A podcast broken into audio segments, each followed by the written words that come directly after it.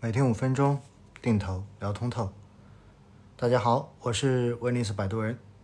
那么在过去的这半个月哈，如果大家有关注我公众号的文章，或者说有听我的威尼斯星空夜话呢，就应该知道我对于接下来的权益市场，实际上相对而言还是比较偏谨慎的。虽然有降息。虽然在上周我们看到国常会又出台了十九项的这一个稳经济、稳增长的这个接续性的措施，但是呢，我们也看到上周的市场确实仍然是一个相对比较弱势的状态，而且呢，似乎在过去的这两个多月一直都非常强势的中小的成长板块已经开始向大盘蓝筹又进行了风格切换。在过去的这几天哈，应该说呢，在市场上面有几个新闻，对于市场接下来多多少少会造成一定的扰动。那么一方面呢，我们看到在周五的晚上，美股是出现了跳水，标普五百指数是跌了百分之三点三七，而纳斯达克是跌了百分之三点九四。造成美股如此大的这种跌幅哈，其直接的原因就是因为美联储的主席鲍威尔。发表了八分钟的一个讲话，而这个八分钟的讲话呢，比市场中间所预期的要严厉得多。我们知道，其实对于全球资本市场或者说风险偏好影响最大的，就是今年三月份以来美联储的连续加息。全世界都知道美联储会要加息，因为他们提前大半年就已经做了各种的预告，对市场进行了前期的沟通。但是呢，谁都没想到。在过去的这两次加息都是连续的加了七十五个 BP，也就是鹰派加息，加息的这个速度跟幅度远远的超过了市场之前的预期。所以，我们看到其实今年哈，包括美股在内的西方的股市整体的表现也都不好。毕竟，美国收水意味着美元长期的趋势应该是一个升值的状态，而美元升值意味着会在全球吸引更多的流动性回流进美国。所以呢？这对于非美国之外的市场，其实都是负面的消息，尤其是对于新兴市场，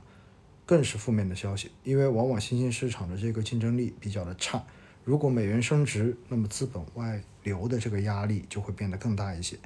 而今年以来，因为俄乌冲突，所以欧洲的这个局势一直都非常的不稳定，因此呢，这也造成了更多的资金会从欧洲也流出。那么，在美国加息的这一个背景之下呢，这些钱更多的肯定还是去到美国，而美国以及欧洲的这种加息，其背后的逻辑是因为通胀过高。我们知道呢，今年因为俄乌的冲突，因为疫情的原因，因为最近的这种极端高温的气候，各方面因素叠加起来，其实都在推升着西方的通胀。因此，在这种情况之下，为了抑制通胀，就不得不采取加息的方式。来解决通胀的问题。我们知道，在前一阵子，我们看到了美国八月份的这个 CPI 比预期是要低的，只有百分之八点五的这个水平。所以呢，市场在这个数据出来之后，对于美联储接下来的这一个加息会变得更缓和一些，变得更慢一些，其实有了比较高的预期。因为毕竟你加息就是为了抑制通胀，而现在通胀已经从百分之九以上开始回落了。那是不是意味着前期的加息已经起到了效果？所以在未来就已经不需要再采取单次加七十五个 BP 如此激进的加息的手法了呢？我们知道市场永远都炒的是预期，所以在有这一种放缓加息的预期之下，美股在过去的这段时间是走的相当不错的。结果，鲍威尔的这八分钟讲话说到，美联储的首要任务就是控制通胀到百分之二的目标水平，现在距离目标还太远了。尽管七月的通胀数据下降了，但是单月下降不足以确信拐点已经出现，所以现在不是暂停加息的时候，